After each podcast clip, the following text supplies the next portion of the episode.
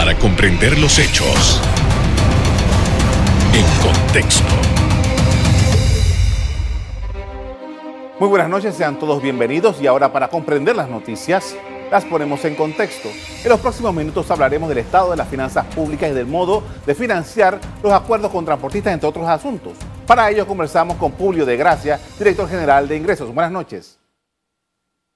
¿Qué tal? Buenas noches. Gracias por aceptar nuestra invitación. Antes que nada, pues, hay como muchas cosas pendientes que tienen que ver con, con la Dirección General de Ingresos. Quería que nos explicara un poco cómo una vez que ya ha sido aprobado este proyecto, esta ley 721 sobre eh, factura electrónica, una vez que ya ha sido aprobada, cuál es el procedimiento y qué es lo que debemos esperar nosotros de esta nueva legislación. Correcto.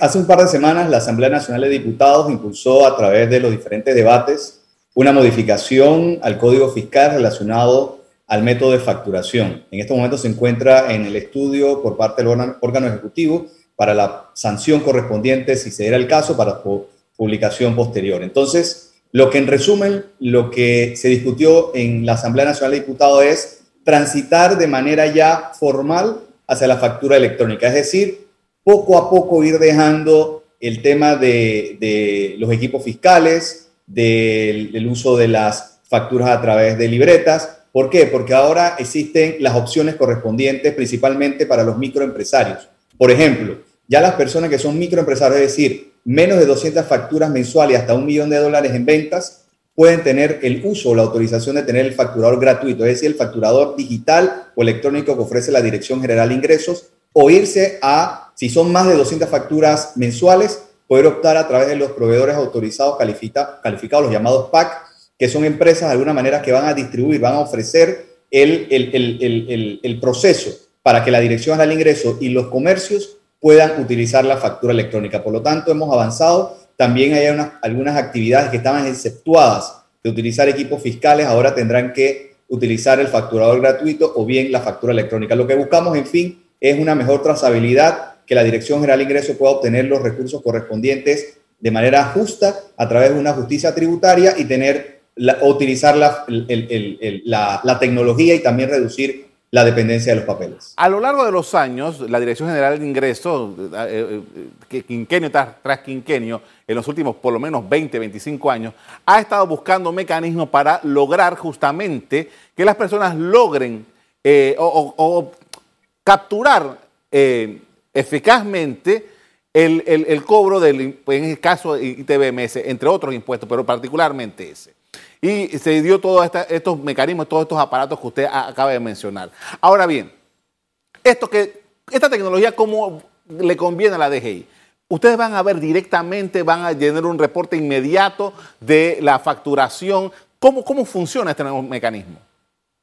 Evidentemente, vamos a tener el reporte eh, casi inmediato eh, a través de nuestras plataformas tecnológicas y principalmente, Carlos, el tema de la trazabilidad. No solamente es el, cobro del 7%, recordando lo importante que es pedir una factura fiscal siempre que uno va a cuando uno recibe bienes y servicios o algún consumo, sino también el tema, por ejemplo, de la declaración de renta, donde ahí vamos a observar si, evidente, si si es cierto, porque acuérdate que recordar que es una declaración jurada, que posteriormente, dependiendo de los casos, se, harían las auditorías, fiscalización, cuando hayan esas banderas rojas, y eso lo vamos a detectar a través de la información, de la Big Data. Ahora también vamos, se va a eliminar esa discrecionalidad que tenía la dirección o el director en el cargo, o director en el cargo, que dependía de, ah, mira, tengo una información o quiero investigar, investigo o inicio una auditoría. No, ahora todo va a ser a través de una trazabilidad que te adelanto, Carlos, no solamente en factura electrónica, Dios mediante el próximo año, también estamos avanzando en la trazabilidad, por ejemplo, del combustible, la trazabilidad del alcohol, que, ya vamos, que vamos a pasar de tener los marbetes a tener ya un chip a, través de, la, de, los cigarrillos, de, en fin, muchos temas que se percibe que hay una evasión eh, eh, y que vamos a tener a partir de ese momento la tecnología de nuestro lado para que la Dirección al Ingreso pueda tener una mejor fiscalización y obviamente el Estado panameño pueda recaudar de manera más eficiente. Por muchos años se ha dicho que el problema de Panamá no es que, como se le acusa al país de ser de baja tributación, sino que el problema es que el gobierno no ha sido eficiente para cobrar impuestos. De eso estamos hablando, por eso es que se están tomando estas medidas. Adicional, claro, pero también tengo que hacer una, no, no quiero dar una corrección, pero sí tenemos una erosión fiscal también de nuestra base. Tenemos muchas exoneraciones, muchas excepciones que evidentemente también hay que estudiar y revisar, porque la idea es que todos los sectores de alguna manera contribuyan.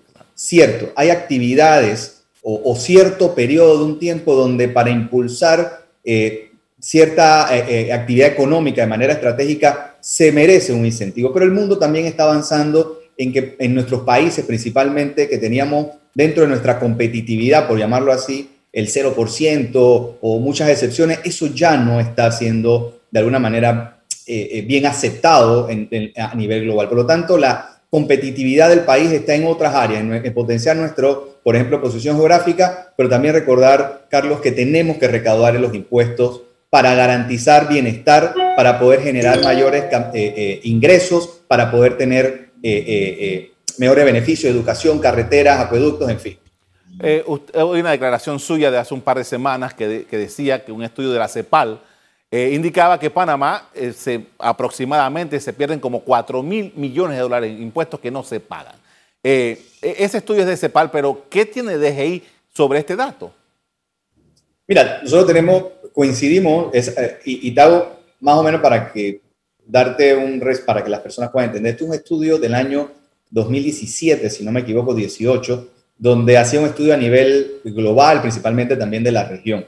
Aproximadamente entre un 4.5 y un 6% en Panamá del Producto Interno Bruto se estaba perdiendo producto de la evasión fiscal, hoy también defraudación fiscal por encima de los 300 mil dólares. Por lo tanto, nosotros sí coincidimos y, y gran parte del estudio de la CEPAL es producto de la información que tenía la Dirección General de Ingreso y que mantiene la Dirección General de Ingreso en cuanto al tema de la evasión o defraudación. Nuevamente, son números posibles, números que probablemente puedan tener entre más o menos, pero definitivamente la defraudación, la evasión fiscal, y nuevamente insisto, simplemente pedir una factura fiscal o que no te la den, allí ya hay una posibilidad de evasión. Y como hemos hablado antes, Carlos, el tema de la defraudación por encima de los 300 mil dólares, que ya casualmente hace un par de meses conversábamos que íbamos a presentar, se presentó ante la Tribunal Administrativo Tributario. Les adelanto que en la, esta semana, Dios mediante, estaríamos presentando ya ante el Ministerio Público para eh, eh, formalizar a través de los mecanismos legales, a través del órgano judicial, la posibilidad de que en Panamá pueda existir la primera, eh, primera medida de cárcel, siempre y cuando no eh, eh, eh, no aprovechen también la posibilidad de que acepten ser defraudadores y, cancelar lo que se corresponde. Por lo tanto, Panamá ha dado pasos importantes en esa vía y es parte no solamente del compromiso internacional, sino también de, de demostrar efectividad a través de nuestras instituciones. Con esto vamos a hacer una primera pausa para comerciales. Al regreso, seguimos conversando sobre las finanzas del Estado panameño en esta coyuntura. Ya volvemos.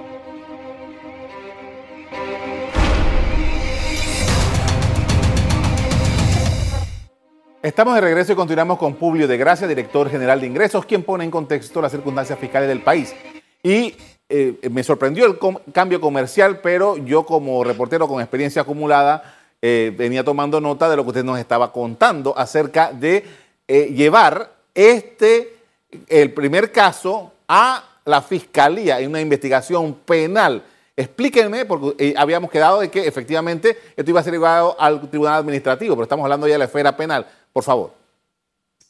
Eh, es parte del proceso. Eh, la Dirección General de Ingreso investiga primero eh, a través de su fiscalización si hay una evasión. En este caso se determinó que no solamente había una evasión, sino la posibilidad de una defraudación fiscal, como ya establece el Código de Procedimiento Tributario, el que tiene que garantizar, por llamarlo así, que esa investigación se ha hecho de manera correcta, respetando el debido proceso, es el Tribunal Administrativo Tributario el Tribunal Administrativo Tributario ya entregó el informe correspondiente donde de alguna manera garantiza el proceso y esta semana, Dios mediante, hemos estado coordinando ya con el señor Procurador de la General de la Nación, el, el, Procurador encargado Caraballo, de presentar ante la Fiscalía correspondiente este informe y esta investigación formal que daría pie entonces para que el Ministerio Público avance en la investigación penal correspondiente, ya que es el Ministerio Público el que realiza la investigación penal para que entonces se pueda judicializar a través del órgano judicial. Por lo tanto, es un hecho histórico de este primer caso, por llamarlo así, donde existe la posibilidad de que a través de una condena pueda llegar una, una persona natural eh, eh, contribuyente en la República de Panamá con una pena de prisión. Usted obviamente no puede entrar en detalles, pero quisiera saber, ya, ya dijo que es una persona natural, quería saber eh, qué establece la norma sobre este asunto. Estamos hablando de cuánto tiempo de posible evasión en la que incurrió este individuo. Hay que recordar también, Carlos, que no es hasta el año 2019 que eh, es un delito la defraudación fiscal. Por lo tanto, eso va a corresponder, primero, eh, tiene que venir al año fiscal siguiente, que sería el año 2020. Hay que recordar también que no fue hasta julio del año 2020, producto del inicio de la pandemia, la COVID-19, que se extendió la posibilidad de la declaración de renta al año 2020. Por lo tanto, es allí donde se inicia la primera posibilidad de una investigación que ya ha arrojado no solamente una, sino en las próximas semanas también estamos por presentar un par también de eh, posibles casos de defraudación ante el Tribunal Administrativo Tributario. La DGI está trabajando, estamos en el, eh, cumpliendo, estamos demostrando capacidad, igual las demás instituciones que también colaboran con garantizar que en, en Panamá el delito de defraudación fiscal sea perseguido. ¿Cuántos eh, casos son? ¿Cuántos expedientes tiene? ¿Se puede saber? Bueno, en estos momentos ya tenemos alrededor de entre 3 y 4 casos que están en una fase bastante avanzada. Hay otros, eh, una cantidad importante de, que se encuentran en investigación a través de los diferentes departamentos, fiscalización, luego subiría defraudación. También tenemos intercambio de información con otras instituciones, eh, bancos, en fin, hay mucha información que nosotros acá, y volviendo a la pregunta inicial, es por eso que es importante el uso de la tecnología. Es mucho más fácil hacer la trazabilidad y evidentemente menos probable también para aquellos que pretendan defraudar al fisco panameño o evadir al fisco panameño que puedan hacerlo utilizando estas tecnologías. Interesante. Bueno, hemos tenido primicia esta noche aquí en el programa. Eh, señor director, eh, hablando de otro, de otro caso, eh, otras situaciones más bien dentro de la DGI, hace un par de días se hizo público una, una, una acciones por parte de la DGI para hacer las devoluciones de impuestos a los contribuyentes. ¿Cómo está ese proceso? Bueno, casi 10 millones de dólares hemos eh, devuelto solamente este año. En anteriores entrevistas hemos manifestado que al llegar a la dirección al ingreso, y a mí no me gusta ver por el retrovisor, pero siempre es importante mencionar lo que encontramos. Eh, encontramos hasta devoluciones sin atender desde 1998. Eh, y eso quizás por múltiples razones. Entonces el ministro Alexander nos dio la capacidad, la autorización, también algunos recursos, es más, se hicieron traslado de partidas para poder ser responsable con la atención. El ministro Alexander nos ha pedido a la Dirección al Ingreso que así también como hacemos una labor de recaudación, también tenemos que garantizar el derecho del contribuyente que, utilizando sus facturas casualmente, que pide cuando va a un médico, va a un restaurante, gastos relacionados con eh, gastos escolares, por ejemplo, pueda solicitar ante la Dirección de Ingresos la devolución de ese impuesto pagado. Por lo tanto, estamos avanzando en eso, casi 10 millones de dólares solamente en el año 2021 ya hemos entregado hasta octubre, esperamos seguir manteniendo esa dinámica de atención. Nosotros aquí recordar, Carlos, que somos la institución que recibe, audita y, auto, y de alguna manera reconoce la devolución de impuestos, luego eso avanza ante el Ministerio de Economía y Finanzas, principalmente a la, a la Dirección de Administración y Finanzas y posteriormente al Tesoro Nacional, para que entonces se pueda hacer la devolución correspondiente. Ahora, señor director, eh, debido a la pandemia, eh, ustedes tuvieron, bueno, desde antes ya por la situación eh, acumulada que justamente usted estaba mencionando, se han hecho una serie de, iniciativas legislativas para que permitir que los contribuyentes puedan acercarse y hacer sus arreglos de pago y poderse acoger a ciertas medidas legales que le pudieran permitir hacerle frente a su situación. Al final, eh, creo que ya por este año no hay más de este tipo de, circunstancias. ¿Ustedes tienen pensado eso más adelante? Este, este tipo que todo el mundo le llama amnistía. Bueno, te adelanto también, Carlos, que aún la ley anterior de lo que se llamó la ley de amnistía tributaria, en su último artículo, en el penúltimo artículo, el artículo 14, manifiesta que aquellos contribuyentes que aún dentro del estado de emergencia nacional y dependiendo del sector económico, la Dirección General de Ingresos podía y puede todavía otorgarle un arreglo de pago diferenciado, sin eh, eh, exonerando intereses o condonando intereses y recargos. Por lo tanto, todavía existe la posibilidad. También hay que reconocer que la Asamblea Nacional de Diputados, por intermedio del diputado Melchor Herrera, presentó también y está en análisis del Ejecutivo una nueva ley de regularización que en diferencia de la amnistía tributaria adiciona promoción de ley de pronto pago, es decir, en enero del próximo año hasta abril las personas que estén al día en sus impuestos de inmueble pueden obtener hasta un 15% de descuento si pagan la totalidad del año y, están, simple, y están al día. También establece ese, esa ley que está a la espera de la sanción del presidente la posibilidad de que algunos otros sectores puedan verse beneficiados con otros alivios tributarios. Por lo tanto, hemos evolucionado de una amnistía a algo un poquito más aterrizado, con oportunidades un poquito más cerradas, pero aún el presidente Cortizo quiere darle la oportunidad, principalmente como hemos hablado, para generar empleo, para eh, reactivar la economía y que nosotros aquí en la Dirección General de Ingresos podamos atraer al contribuyente, poder formalizar esos arreglos de pago cuando así lo necesite. Eh, tengo oportunidad para preguntarle algo más antes del cambio comercial. ¿Cuál ha sido el comportamiento en este momento de la recaudación, señor director? Mira, al, recientemente, eh, el día de ayer, eh, obtuvimos los resultados casi finales de octubre, preliminares de octubre. nos mantenemos con un porcentaje por encima, no solamente del año pasado, alrededor del 17%, sino también por encima de lo presupuestado, alrededor de un 16%. Por lo tanto, hay eh, síntomas positivos, pero como lo he dicho anteriormente, estamos todavía lejos del 2019, esperamos que el año 2022 sea el año ya casi de la, de la recuperación o de volver, o ya casi volver ante la pandemia. Tenemos mucha esperanza con muchas acciones que estamos haciendo, casualmente lo que hablamos en, el primer, en la primera parte, el tema de la facturación y reducir la evasión fiscal, puede ayudarnos grandemente para tener mejores ingresos y ahí apuntamos a la ayuda de todos los contribuyentes. Momento de hacer una pausa. Al regreso seguimos conversando sobre la situación fiscal. Ya regresamos.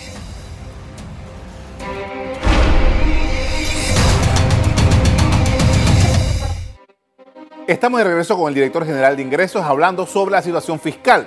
Señor director, y una de las cosas que eh, últimamente, porque hemos estado hablando de la situación cómo está el presupuesto de la nación y tal.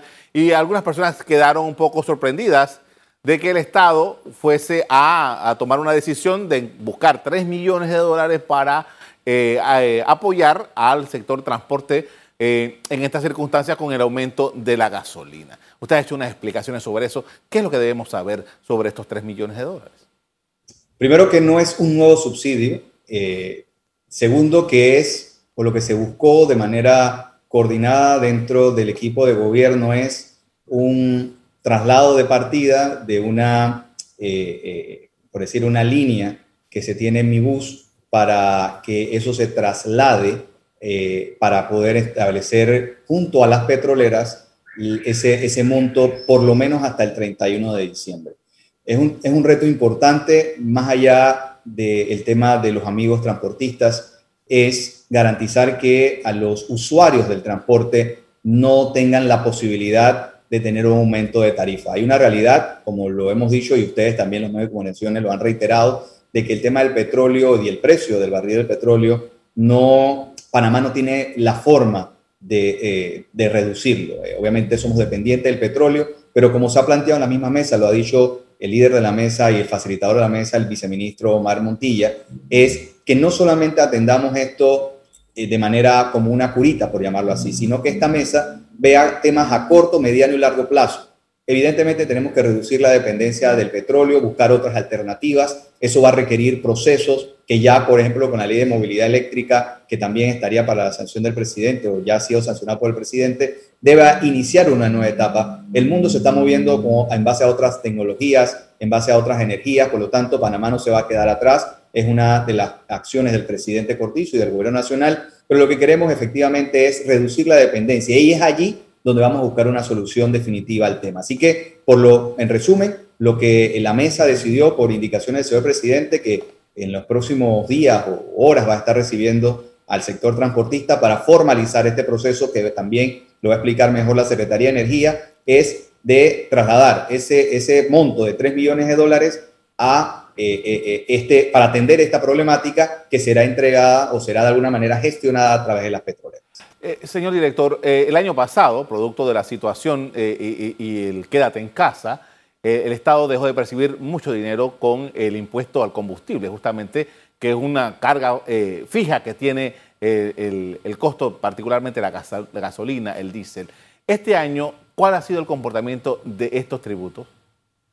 Están, actualmente está por encima del presupuesto, es otro de los renglones que, como bien lo acabas de plantear, eh, fue afectado, casi todo, pues yo creo que todo, creo que uno o dos no fueron afectados, pero eh, todos los demás fueron afectados, entre ese efectivamente el tema de la movilidad. Las personas estaban en su casa, no se podían, no solamente las personas, sino también de alguna manera las actividades económicas. También hay que recordar que todavía se mantiene un subsidio al, al diésel de alrededor de 120 millones de dólares, si no me equivoco, que desde el año 2004-2005 se mantiene y que sigue ayudando y que es otra herramienta que ayuda a, reducir y que Panamá tenga, como lo he dicho, la gasolina menos cara o el diésel menos caro luego o dentro de este aumento de precio. Así que eh, tenemos que atender, es un tema definitivamente que los dineros, eh, como lo ha dicho el ministro Alexander, eh, están, están muy comprometidos todavía, tenemos gastos muy altos producto de la pandemia que tenemos que ir buscando